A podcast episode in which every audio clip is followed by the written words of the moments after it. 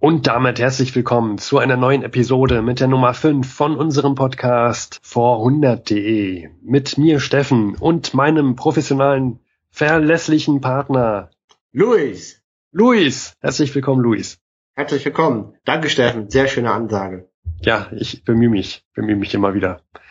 Und wo ich schon mal dabei bin, hier gerade mal so die Moderatorrolle zu spielen, ähm, machen wir doch gleich eine Wiederholung, nicht wahr, Luis? Was genau. ist passiert? Erstmal, welcher Tag ist heute? Der 23.08.1914. Genau, zu dem Stand haben wir zwei Machtblöcke, die gegeneinander kämpfen. Und das ist der eine Block in der Mitte Europas. Der besteht aus Österreich, Ungarn und dem Deutschen Reich. Und dagegen sind Frankreich, Belgien, England, Russland und der ferne Osten Japan. Genau. Tja, es brodelt sozusagen gerade im Weltgeschehen, alle sind gegen jeden. Und auch das Deutsche Reich hat gerade einige Schwierigkeiten, gegen jeden anzugehen, ähm, konzentrieren sich gerade sehr auf den Westen und haben demzufolge einige Niederlagen im Osten zu verzeichnen. Man kann ja nicht überall gleichzeitig sein. Also im Westen, in Belgien geht's vorwärts und in der Ostfront gab es eine Niederlage gegen die Russen. Genau. Demzufolge mussten sich die Deutschen zurückziehen. Und das hat zu einigen Veränderungen geführt, nicht wahr, Luis? Genau, so eine Armee hat da doch schon parallel zu einem Fußballclub in der Bundesliga. Was passiert, wenn beim Misserfolg, man wechselt den Trainer dem Fall den Oberbefehlshaber aus. Und der, der alte Oberbefehlshaber wurde entlassen und ein neuer ernannt und der besteht interessanterweise aus einer Doppelspitze. Und die Namen von denen, Steffen? Ja, das sind die sehr prominenten Namen Hindenburg und Ludendorff. Von denen man noch in den nächsten 20 Jahren einiges hören wird. Richtig.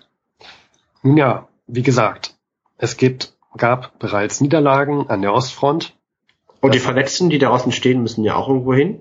Die müssen irgendwo hin. Wo wurden sie hingebracht, Luis? Also ein Teil der Verletzten kam natürlich nach Berlin als Hauptstadt, logisch. Und die wurden am Strandbad Müggelsee geheilt.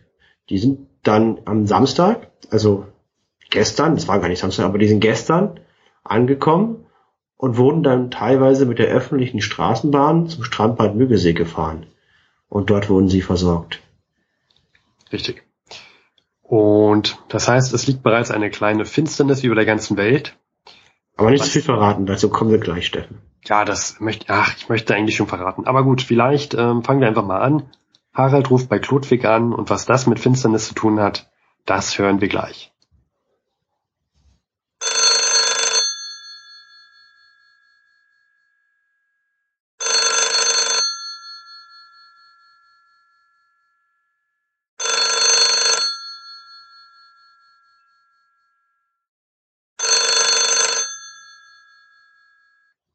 Wagenknecht. Hallo? Hallo, Klodwig? Hier spricht Harald Bouvier. Hallo, kannst du mich Harald? hören? Harald? Hallo? Harald. Schön, dass du anrufst. Ah, du hörst mich. Ich, ich traue diesem Telefon noch nicht. Ah, diese Technik. Immer diese Technik überall. Ja. Aber schön, dass du mich hörst. Hallo, hallo, Klodwig. Wie geht es hier?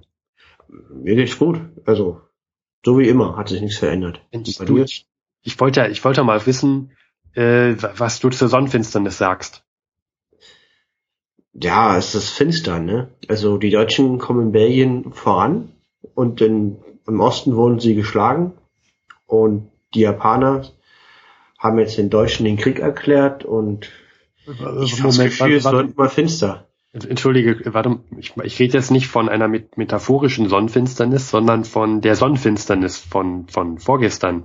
Wie vorgestern? Sag mal, was willst du eigentlich von mir? Na, vorgestern war Sonnenfinsternis, Klotwig. Ist es sowas Planet? Ja. Echt? Ja, Sonne, Mond und Finsternis. Sonnenfinsternis vorgestern, zwei Stunden. Boah, du, das habe ich total verpennt. Hast du das nicht mitbekommen? nee, ey. Oh. Ah, ich wollte dich fragen, wie du es fandst, aber gut. Ja, hm, ah. du, das habe ich total, nee, das habe ich überhaupt nicht äh, gemerkt. Ja, Mensch. Aber du hast schon mitbekommen, dass äh, am Tag davor der Papst äh, gestorben ist. Ja, das habe ich mitbekommen. Der Zehnte, wie hieß der Pius der Zehnte? Ja, aber das passt ja, ne? Krieg in Europa, der Papst stirbt, die Sonne wird finster, ob man Gott noch trauen kann. Stimmt, ne? Ein Zusammenhang. Äh, Gott noch trauen. Äh, apropos noch Gott noch trauen. Äh, kennst du, kennst du den, den Traugott, den Berliner Polizeipräsidenten? Also ich habe mal davon den gelesen im Berliner Tagesblatt, die lese ich ja immer, ne? Hatten wir ja. letzte Folge den Thema, das ist als Thema, aber nur vom Namen her müssen immer hab, ich denke immer da dabei nach, sag mal, wer nennt sein Kind eigentlich Traugott als Vorname? Ist ja, ja. Ja, ich weiß auch nicht, so als kleines Kind, denn wenn man denn getadelt wird von den Eltern, Traugott, tu dies nicht. Traugott, tu das nicht. tu nicht, Traugott. Ähm, das klingt sehr seltsam. Ja. Aber jeden, jedenfalls, ähm, wie auch immer, die, die Eltern werden jetzt stolz sein auf Traugott. Vielleicht waren sie es auch immer. Ähm, aber der Polizeipräsident hat jetzt vor kurzem in Berlin die ganzen Rummelplätze geschlossen. Ah, warum das denn? Naja, das äh, eignet sich halt nicht zur aktuellen Stimmungslage. Boah. Also ja. so viel Blödheit, das tut richtig weh in meinem Kopf. Ja, also ich hätte jetzt eher gedacht, dass man die offen lässt, damit man die Bevölkerung etwas abdenken lässt. Ich meine, da ist verdammt nochmal Krieg, sein Land ist ein Zwei-Fronten-Krieg und was fällt den Vogel ein, dem Traugott? Er schließt Rummelplätze. Also der, der, der hat ja echt Langeweile, glaube ich, wenn er so eine Probleme im Leben hat. Vermute ich ja. mal. Ja, der hat gerade ziemlich viel zu kämpfen. Ähm, der Traugott, der traut ja auch keiner Frau mehr. Der traut doch keinen Frauen mehr. Erst schließt er Rummelplätze, warum auch immer, und jetzt traut er aber noch nicht mal den Frauen. Warum das denn? Die armen Frauen. Naja, die äh, Berlin ist voller Soldaten und er ja, er verhaftet jetzt, er lässt jetzt lauter Frauen verhaften, die sich unanstößlich verhalten. Ah, und die Soldaten natürlich nicht, ne? Na, die werden ja noch gebraucht. Nur die Frauen. Macht Sinn. Traugott, ich habe total viel Respekt gerade vor dir. Ja. Frau Gott traut keiner Frau. Und ja, nun ja, also es wird sehr, sehr knapp werden, wenn er jetzt auch noch die, also wenn jetzt schon die Soldaten weg sind und die ganzen Frauen weggesperrt werden, wird es mit Arbeiter knapp. Vor allem ich bei sag der mal, traut niemals Traugott. Traut niemals Traugott. Aber hast du das gelesen mit der S-Bahn? Äh, ja, ja, das fand ich, fand ich auch ganz äh, lustig irgendwie. Ja, dass jetzt äh, Frauen als Eisenbahnschaffner in Berlin eingesetzt werden. Haben die irgendwelche Zahlen genannt? Ähm, na, die, die S-Bahn meinte, dass zurzeit äh, 9000 Mann Betriebsbedienstete seien und ungefähr fast genau die Hälfte wurden zu den Fahren gerufen. Und es sollen demnächst noch 2000 bis 3000 Mann folgen. Das heißt natürlich, dass ja, dass die Frauen einsetzen, das, was sehr lustig ist, weil die Frauen schon seit Jahren kämpfen, auch arbeiten, also anerkannt arbeiten zu dürfen. Und jetzt ist Krieg und, und auf einmal dürfen sie. Also hat selbst ein Krieg was Gutes. Ja, da, ja, kann man so sagen. Ne? Aber sehr, sehr lustig. Ich, ich fand diese eine Stelle, ich, ich lese sie mal vor. Ähm, wenn ich, wenn ich sie denn finde. Ach hier. Das straßenbahnfahrende Publikum, dem wir für rücksichtsvolles Entgegenkommen in der unvermeidlichen Verkehrsnot dieser Tage nicht genug danken können, bitten wir den Frauen braven im Felde stehenden Angestellten, ihre Aufgabe aus Menschenfreundlichkeit zu erleichtern und sie gegenüber entweigen, entweigen Rücksichtslosigkeiten nach Möglichkeit zu schützen. Super. Ja. Ist aber schön, dass die Zeitung das auch noch schreibt. Ich ja. meine, die Berliner Frauen scheinen ja doch sehr stark, sehr patent, sehr, wie soll ich sagen? Ja, das sind Arbeiterinnen, nicht wahr? Genau, genau, sehr gut im Problemlösen zu sein. Und ob, ob die jetzt auch im Panama-Kanal eingesetzt werden, der wurde ja jetzt gerade erst veröffentlicht vor einer Woche. Ach stimmt, ja, ich glaube am 15., ne? Genau. Ja. Der ist ja, wie, das, der, der, die, das ging doch so lange, ne, den zu bauen. Na, die haben, die Franzosen haben 1881 angefangen, das sind ja irgendwie, warte mal, jetzt will ich, will ich nicht lügen, aber 33 Jahre. Vor 33 Jahren haben die angefangen. Mein, meine Güte. Und, Und da, ja?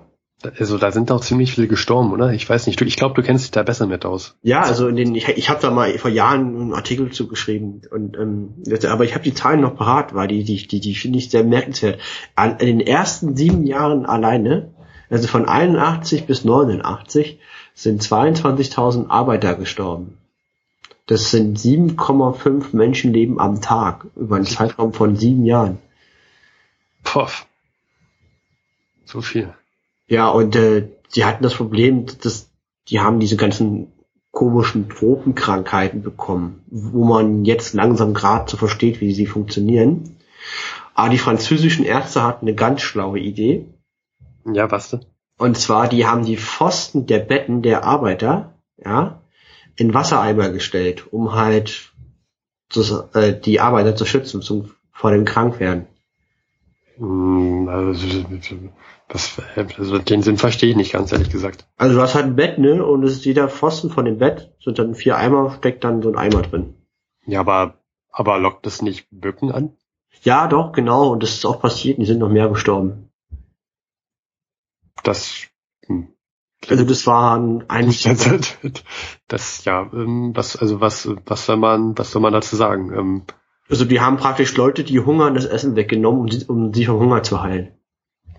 ja, das, da fehlen mir die Worte. Die Franzosen.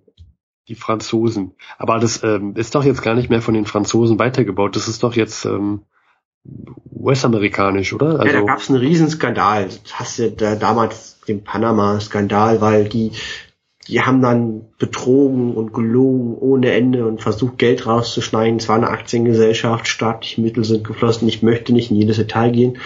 Aber dann gab es eine große Katastrophe und die Franzosen haben aufgegeben. Wobei dann der lachende Zweite in dem Fall die Amerikaner waren. Die sind 19, die haben dann praktisch für, glaube ich, 40 Millionen US-Dollar das abgekauft den, von den Franzosen und sind 1903 da gelandet. Und was macht man am besten, wenn man einen Kanal bauen möchte? Man sorgt für die Sicherheit der Leute und probiert das Wasser in den Griff zu bekommen. Man ruft einen Staat aus, der zufällig Oh. genau da liegt, wo das, wo der Kanal gebaut werden soll. Und ruft einen Staat aus, ja. Genau, den Staat Panama. Der wurde deswegen ausgerufen. Für diesen Kanal. Und dadurch hat man natürlich auch das ganze bürokratische Dingensbummens und so ziemlich gut erledigt, ne? Wenn man einen eigenen Staat gründet für diesen Kanal, ist es, Ach so, Ja, ach, sie wollten die ganzen Regelungen umgehen und ja, sonst hätte, es, das hätte man ja mit Kolumbien jetzt alles regeln müssen. Und die, die wollen ja dafür auch Geld sehen und so. Und dann die Amerikaner haben mal einfach Truppen hingeschickt, gesagt, hier ist jetzt ein neuer Staat, der heißt Panama und los das geht's. ist dann der Panama-Kanal. Ja. Und dann haben die Amerikaner aber erstmal angefangen nachzudenken, hm, wie kriege ich denn die Arbeiter halbwegs gesund, dass sie nicht so schnell sterben? Und die haben halt ein paar hygienische Maßnahmen eingeführt, erfolgreich. Und das führte dazu, dass im Zeitraum von 1906 bis 1914, das sind ja trotzdem neun Jahre, nur etwa 1,9 Menschen am Tag gestorben sind im Schnitt. Also von 7,5 auf 1,9. Ja, Das Und ist immer noch eine Menge, aber deutlich weniger. 28.000 Menschen gestorben dabei. Ja, ich habe schon gehört, dass bei den Kanalarbeiten ja auch Krokodilangriffe da ähm, na, ähm, geschehen sind. Und all sowas. Malaria, Wahnsinn. Mhm. Ja, vielleicht sollten wir doch nicht die Berliner Frauen dorthin schicken. Schade um die Berliner Frauen. Ja, genau. Die haben eh gerade so viel zu klagen. Ja, Aber meine, ich, gut, die Leute sind immerhin gestorben für den Kanal. Ne? Bei uns sterben die noch viel mehr. Ja, naja, ich, ich, ich sag, ich sag ja gerade, die, die hatten haben so viel zu trauern. Äh, haben ja, ich habe ja, habt ja beim letzten Mal schon gesagt, die oder du hast mir ja gesagt, dass die alle notgetraut wurden, die Ehemänner mit ihren Frauen, bevor sie in den Krieg zogen. Und naja, jetzt sitzen die ganzen Frauen auf den Berliner Bänken, habe ich auch im Berliner Tageblatt gelesen, und trauen vor sich hin. Ja. Und Traugott traut ihnen nicht. Und ja, und dann äh, Traugott traut ihn nicht und sperrt sie auch noch weg. Und dann können sie vom, vom Gefängnis aus die geschlossenen Rummelplätze beobachten. Ja, also man kann sich gerade als Frau aussuchen in Berlin, ob man trauert, ähm, ob man weggesperrt wird oder bei der S-Bahn arbeitet. Also das ist natürlich jetzt sehr plakativ von uns, aber das sieht, naja, man muss immer versuchen, Das Beste aus positiv zu bleiben. Ja, ne? du weißt ja, wie ich das meine. Ja, ich, na klar. Na gut, aber ich dachte ja eigentlich nur, dass ich dich anrufe mal, um zu wissen, wo du die Sonnenfinsternis gesehen hast, aber anscheinend hast du sie gar nicht gesehen oder dachtest, es wäre Nacht oder ich weiß es nicht. Nee, habe ich nicht. Und ich muss auch ehrlich sein, ich bin gerade auf dem Sprung und Ja, daher. ich, ich sage einfach so, ich, wir reden uns wieder mit diesem Telefon Apparat und äh, spätestens zur nächsten Sonnenfinsternis. Ich hoffe eher. Ja, das hoffe ich doch. Mal ich die immer nicht mitkriege. Das würde ja dann ewig dauern. Ja, das wird. Gott. Gut. Oh Gott, Traugott. Äh, damit ähm, auf Wiederhören, Klotweg. Auf Wiederhören.